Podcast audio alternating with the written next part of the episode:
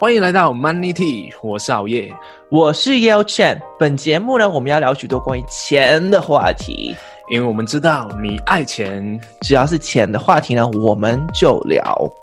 那我们现在来开始吧。我们今天要聊什么？对，今天要聊要怎样赚取额外的收入，和大家分享一些方法。OK，我相信你的粉丝也有，我的粉丝也有，就是很多人都一直问怎么赚钱，我、嗯、怎么赚钱。那我们今天呢，就给他提供一大堆赚钱的方式，就看他们要不要做了。就是赚钱的方式很多种啊，上 千太太多了，太多。对啊，对对对，但是就是重点就是人家不想做、欸。如果你对对对，对所以所以我们就说了一些比较你在工作以外可以做的一些赚取额外收入的方法，对他们来说比较可以马上拿来用嘛。就不需要考虑太多，要辞职什么鬼的。对，呃，第第一个是什么？第一个，第一个啊，如果你有执照啊，我觉得可以做那个 Grab 的司机啊，嗯、开 Uber 啊，因为开 Uber 的话，其实就是你放工的时间就可以来做啊，所以就需要你一些精力的付出嘛，啊，就不是说很像你就轻松可以完成的事，是需要，因为你放工可能你会有一点累。但是如果你想要赚外快，嗯、需要一笔启动资金来开一门做一个自己打造一个新的事业，那个副业，嗯、又或者是你要投资的话，你要更多的钱，那我觉得开 Uber 也是一个不错的方式啊。对啊，对，就是给自己加班，因为有些工作你没有办法加班嘛，嗯、对不对？很多人想要赚那个加班费，但是没有啊，你可以就是自己去开 Uber，开 Uber，你在在这边呢、啊，他写说一两个小时，一天开一两个小时而已哦。就能够每个月多赚八百到两千令吉，那是多少钱？马币啊，那那是八百，就是两百美金，然后呃，两百到呃多少？五五百五百美金，对。哦，那这样很多呢，两百到五百美金。对啊，对啊，对啊，就对一般上班族来说，这个就加薪加很多了，而且在台湾，如果你开的话，我相信更贵更多。对对对对，而且因为你周末的时间，可能你那个没有上班啦，也是可以来做开 Uber 嘛。而且他一天呢、啊，他只有开一两个小时而已。就是有时候，比如说像是你下班嘛，你要回家路上，你就开一下，这样子就好了。对啊，是的。啊，但但是这这边也可以和大家分享一下，就是要做这一个副业的这一个条件，或者是你的。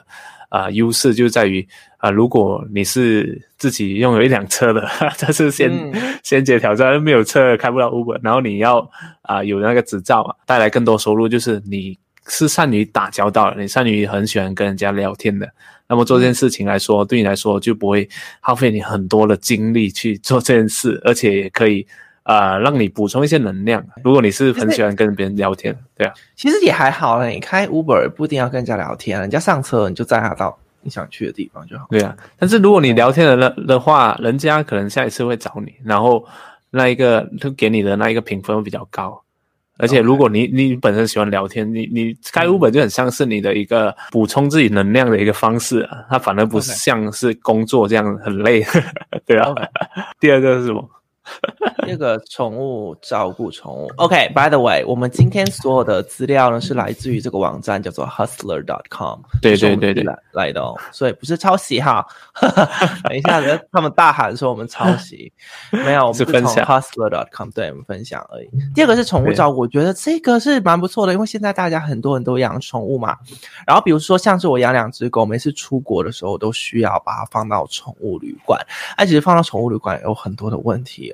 很多的问题，像是我那那只小的狗 Coffee 啊，放到从宠物旅馆回来之后呢，它的后面这边被咬了一大块，哦、然后没有发现，几个礼拜的时间没有发现，因为它毛太多了，你摸的时候它就一直痛，我就以为呢它的脚受伤，结果不是，是因为被咬，然后 Oh my God，对，然后第二次我送它去宠物旅馆回来的时候，它回来就有一点也踩踩，也就是脚就是四只脚。当做三只脚在那边走，有没有？你认识很多人有，对对，然后你就帮他们照顾，他们会非常感谢你，还要愿意付跟宠物旅馆。对对对对，因为因为如果你自本身是啊爱狗之人，自己也有养宠物的话，你你就不会去很随便的去照顾它，你会非常用心的去做，而且你也很开心啊，因为你可以照顾到不同品种的那个宠物。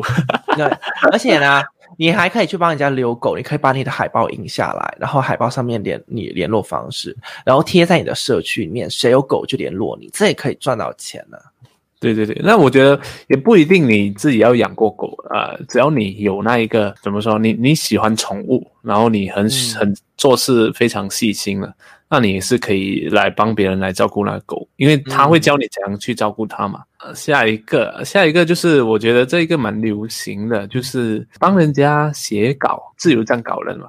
对，就是也现在也有很多网站啊，类似那个他这边是有写 Upwork。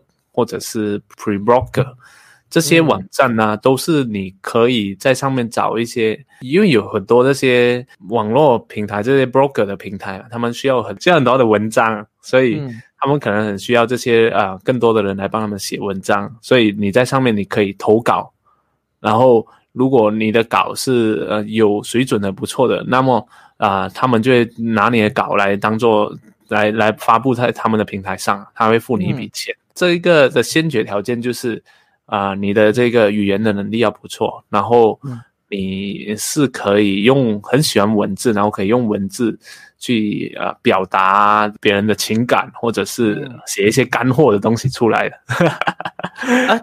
而且现在几乎大部分的网站，他们都雇佣写手，越多越好，这样子。因为有时候有些网站，你看啊，他一天哦贴三四篇文章，哎，是那个是产量很很可怕的。嗯哼哼。所以你这个现在这个工作很容易找，嗯，但是收费的问题就有可能他会把你压得很低了。但是你如果你会你会 negotiate 的话，可以 negotiate 的不错。如果你有自己的 portfolio，嗯。那如果你有自己 portfolio，我觉得直接可以找那些大的博客或者是啊、呃、YouTuber，我觉得他们都是需要 写稿的人。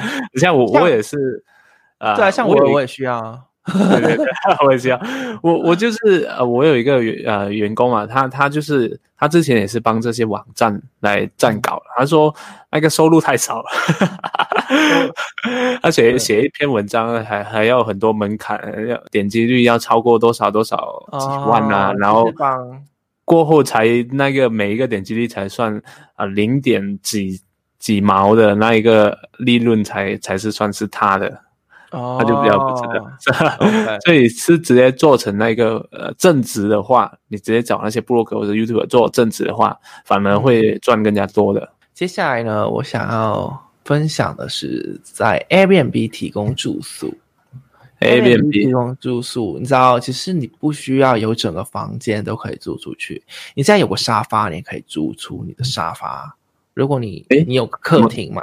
怎么说沙发？哦，OK，对，就是你的沙发平常没有没有人坐，没有人，就是把沙发租出去。因为现在背包客啊，他们省钱嘛，他们有可能会租你沙发，一天两百块、三百块的话，那应该就租得出去。就是也有可能你是呃租在这一个地方住的，但是你的客厅刚好有空置啊，对你也没有用到，那你就可以租你的客厅出来，啊、呃，让这些背包客进来。睡觉，休息啊，做做看啊。但是在台湾这不合法，所以我们要讲一下。哦，是吗？在台湾不合法，台湾 Airbnb 不合法。那因为它算是一个二房东的那一个法令，所以对对对，二房东可以做啦，但是 Airbnb 不行。就是日租的话，你要申请执照。在泰国这边其实也不合法，但是你申请执照完之后就合法了，所以你就申请个执照啊。啊、oh，OK，那那那应该也不需要很很多钱吧？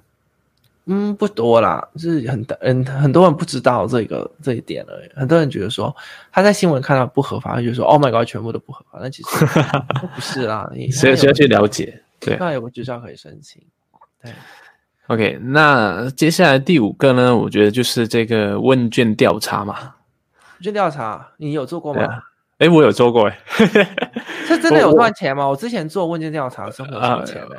我我不是做那种网上的，我是去找那种那一种市场调查的公司啊，然后我是他算是他们的呃问卷调查员呐，啊，类似，哦、他他就经过一个 training，okay. 就跟你说怎样怎样怎样来去做那个访问，然后你的对象是谁谁谁谁谁，做像两个小时的 training，然后你就可以自己带着一个 iPad。就到处去啊找你的那一个对象来做访问，然后通常啊.这种公司啊，他会给一些那个礼品给那个客户，或者是给那个现金的那个券啊，嗯、还是什么之类的东西啊。就是你访问过后，你访问完过后可以给这个客户啊。我以前做过的是关于汽车的，就是新车的那一个市场调查，所以我就都是线下，而不是线上，所以一辆车都都可以啊、呃，有到一百一百马币啊，一百马币差不多二二十五美元嘛。啊，那访问的过程差不多一个小时半了，还、oh. 是有点长，okay. 所以所以你.我我通常都是去到那个客户呃，就晚上的时间八点八点左右，我就算好那个时间，OK，这个时间应该大家都吃完饭了啊，都是在看电视，反正也没什么事情做。刚刚我会经过啊，看到看那个车牌号码，呃，那个车牌的字幕，嗯、我就可以大概预测到他这辆车是什么时候出的，还是不是那个新车的范围里面。那我就会直接敲门啊、呃，就是说，哎，我是谁谁谁，然后就讲，哎，我在做一个市场调查的东西啊、呃，我看到你家有辆新车，什么什么什么，整个过程嘛，就邀请他来给我做那个访问，然后就说，哎，访问完过后会给你这一个折价券或者是现金券啊，礼品之类的东西啊，然后就开始做访问了。Okay. 那时候我是在，应该是读着。读着高中还是大学的时候，哎、欸，那你算很，你你做过很多工作哈？啊、呃，算算算蛮多啊，对。哎、欸，你看，这这这是就是这种毅力才能够带领你到成功，就是你要一直冲，一直冲，一直冲。对对对，就是尝试不一样的东西啊。对，要去尝试这个，大家自己去找咯。我我觉得，因为可能会做过一些比较，就是拿不到钱之类的，所以要多多尝试啊。所以你不要预期，哎，做一个问卷调查就可以啊，马上得到那个那一个钱还是什么东西的。我我我通常会这样子哈，你给自己预估一个一个 target，一个目标。然后呢，你差不多减少百分之二十到四十，就是你真实会做到的。啊，OK OK，因为我们都会把自己想的很厉害。对对对，跟高估自己的那一个高估自己 行动。OK，那下一个是什么？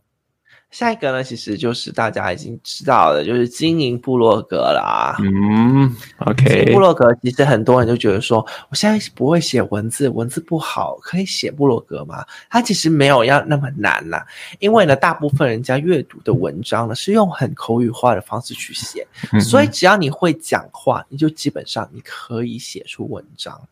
嗯、对对对，那我觉得部落格它很像，呃，它就可以。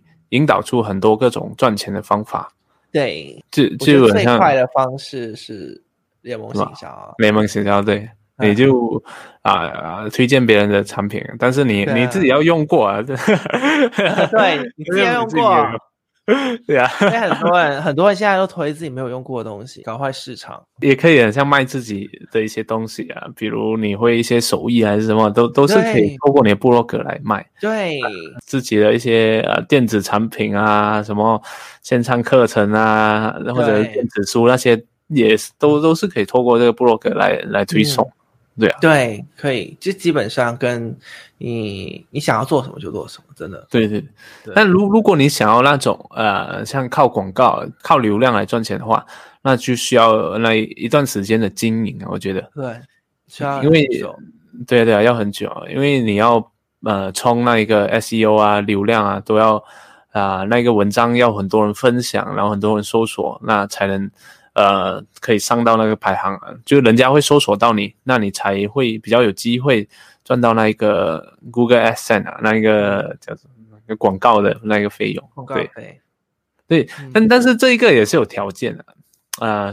那部落格其实很很容易啊，就是上网搜索怎样建立部落格。呃，通常都很多教学，然后那很容易了。对啊，对啊，这、嗯、所以嗯，条件应该是经营部落格的部分吧。啊，内容要写什么，然后那个定位啊，这些东西是需要学习啊。对，然后 SEO 啊等等的。嗯嗯嗯嗯，对。对很多人就觉得说，我现在随便打几个字，我就是一个部落格博主。No No No，有很多东西要学的。你看你现在不会写文章，就赶快去学写怎么写好一点文章。你不会下标题，就学怎么下标题。然后你不会 SEO，就就是很多技能你要慢慢去学，你知道吗？不是说你现在开一个部落格写一个文章，就说 Oh my God，我有部落格，很多人把事情想很简单呢。嗯，那下一个是什么？下一个是也是关于汽车，呃，这个最近很流行啊，我觉得就将你的汽车变成那个移 移动广告牌。哦，你你有看过吗？其实、呃、有，我有看过。对啊，但是我不知道可以收钱的。我我以前有申请过，是是真的可以收钱。呃，以前我在读大学的时候，我就买一辆比较很便宜的车嘛。嗯，然后我就有看到这个东西，就就很流行，很多品牌在做这一个。呃，对，我发现在在新加坡、马来西亚，你们很爱做这个，是吧？所以你会看了很多人的车，他就对变到很花俏。我们在我在泰国这边比较少，在台湾也很少，因为呢，大家喜欢保留自己的车漂漂亮亮的，他们不喜欢放那些广告这样子。嗯、对，但是我上次去新加坡又发现还蛮多人的 哎。对对对，因为因为它就是一个广告嘛，你的整辆车，但是他他他的模式是这样，就是他会问你，呃，你要粘哪一个部分，哪里一个部分可不可以接受？啊，镜子啊也可以。如果你不能接受的话，镜子它也是可以给你的，但是那个钱就比较少。那如果也可以粘到你的那个车的壳啊，那一个叫做旁边的整辆车啊的话，那个价钱就比较高。然后他会邀约你一个时间去弄那一个粘纸，差不多多少钱？其实我没有，我没有去到那一边去弄到，他他有打电话给我。但是我我就想想了，呃，就是刚好没空，我就没有弄。嗯、所以他他是算那一个公里数的，嗯，就是说你你要开车嘛，你每个月要开多少的那个公里数，你才可以得得到一笔钱，这样的一个、嗯、一个操作嘛。那如果你是刚好是做 Uber 的啊。所以你一定一一定要一直开车嘛，那你就可以直接和这个广告的来做这一个配合，对对啊，一次赚两头的钱。对啊，反正你要赚钱啊，所以你就不你的车就可以赚多一点咯。对啊，你的车就变成一个广告牌，可 以赚多一点。对啊，那下一个呢是啊、呃，这个是算是一种被动收入。我们家有人做，就是出租你的汽车出去。对，如果你有，比如说像是你现在买车好了，但是如果你住在城市的人，有时候塞车嘛，像是住在泰国曼谷，住在台北，有时候塞车，你就想说，干嘛我要开车？开车等一下要更久，所以就搭捷运。所以你的车呢，都是一直摆在那边嘛，你没有用，对不对？嗯。那你就可以把你的车租出去，那这个就被动收入了。呃，我家的一个案例就是呢，他买了一台车，贷款买了一台车，然后租给别人，然后赚到钱之后买第二台、第三台、第四台，现在已经成立了一家公司，这样。哇哦，所以他就变成一个汽车租赁的对，而且是全全部被动收入哦，全部被动收入。对，哇，好棒哎！所以你你家是越南吗？还是在越南？越南。我所以越南也是蛮多人租车来出行，蛮多人租车。比如说像在在曼谷这边也蛮多的，就比如说像是我下个礼拜去华兴，我也是租车啊。哦，你会开车？不会。哎，这边这边的租车，我不知道马来西亚有没有，这边的租车是有含一个司机的。哦，OK OK OK。对对对，所以我明白你意思。嗯、对对，那那是另外一种租车，也、也、有另外一种租车，就是车给你，你自己驾。对对对，有两种，那就看你怎么去营运哦。如果你想要走有司机的，你就需要当一个公司这样子去管理的员工哦。对对对对，如果你只是想把你的车租出去，这百分之百被动收入嘛？我觉得下一个呢，关于提供线上的补习啊，因为呃，通常嘛。呃，你在上了大学以后嘛，嗯、那些中学或者小学的那种教学啊，那个课业啊，对你来说是非常简单的。对，所以你在那个时候，你就可以提供，在大学的时候就可以提供一些线上补习嘛。对，也线下也可以啊，也不一定要线上啊。像对，我记得我在小学还是中学的时候，流行啊，大家都会很喜欢要去补习补习啊。嗯、但是我我小时候没有钱啊，所以就都是看人家补习的分。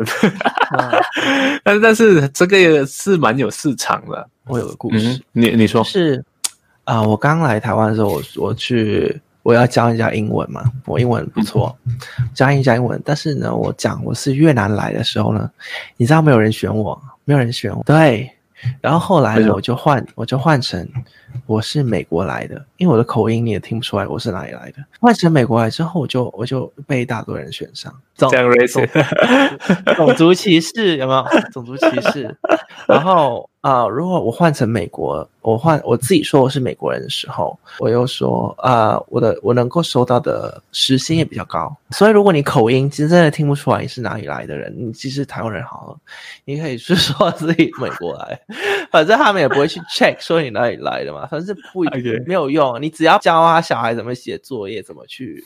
嗯嗯嗯，就基本上就可以了嘛。那个其实谁都可以做到，只是那些家长这个机车嘛，一定要让自己的小孩是外国的老师嘛。你就 对啊，他就觉得呃，外国的老师就会比较就比较好，那个孩子就比较、嗯、比较高尚一点。那那下一个是什么？到你了。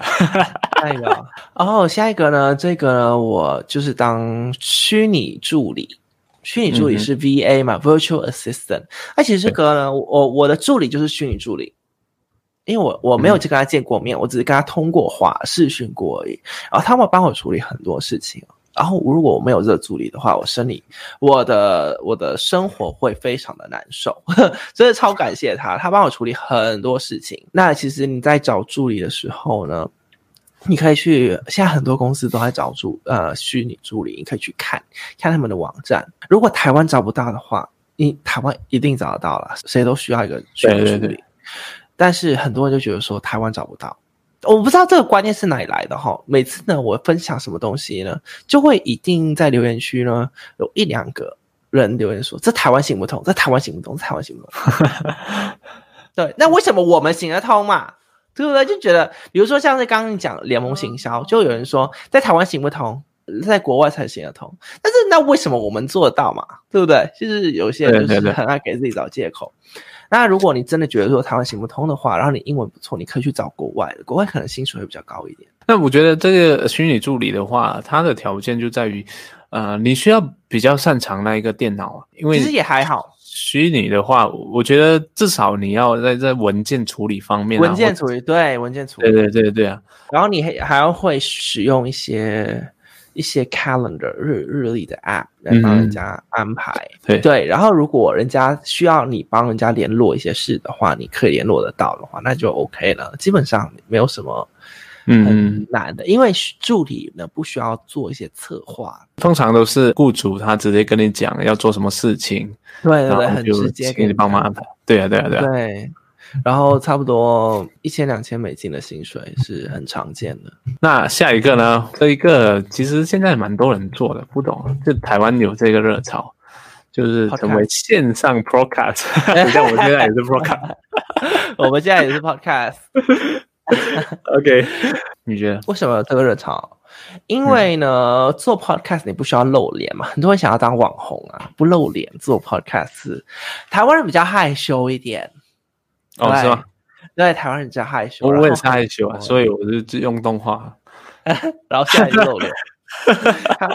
然后台湾人有一个疑虑，就是有很没有台湾人很多疑虑，就是怕拍 YouTube 会被别人知道啊，然后就被讲话等等，就很多疑虑。所以 Podcast 呢是非常适合台湾人，嗯，对，不需要露脸，okay, 对啊，就门槛也比较低啊，对啊，对就不用剪剪片还是什么鬼啊，要剪声音 可能，嗯，剪声音比较简单啊，也不是用特效，对不对？对啊，对啊。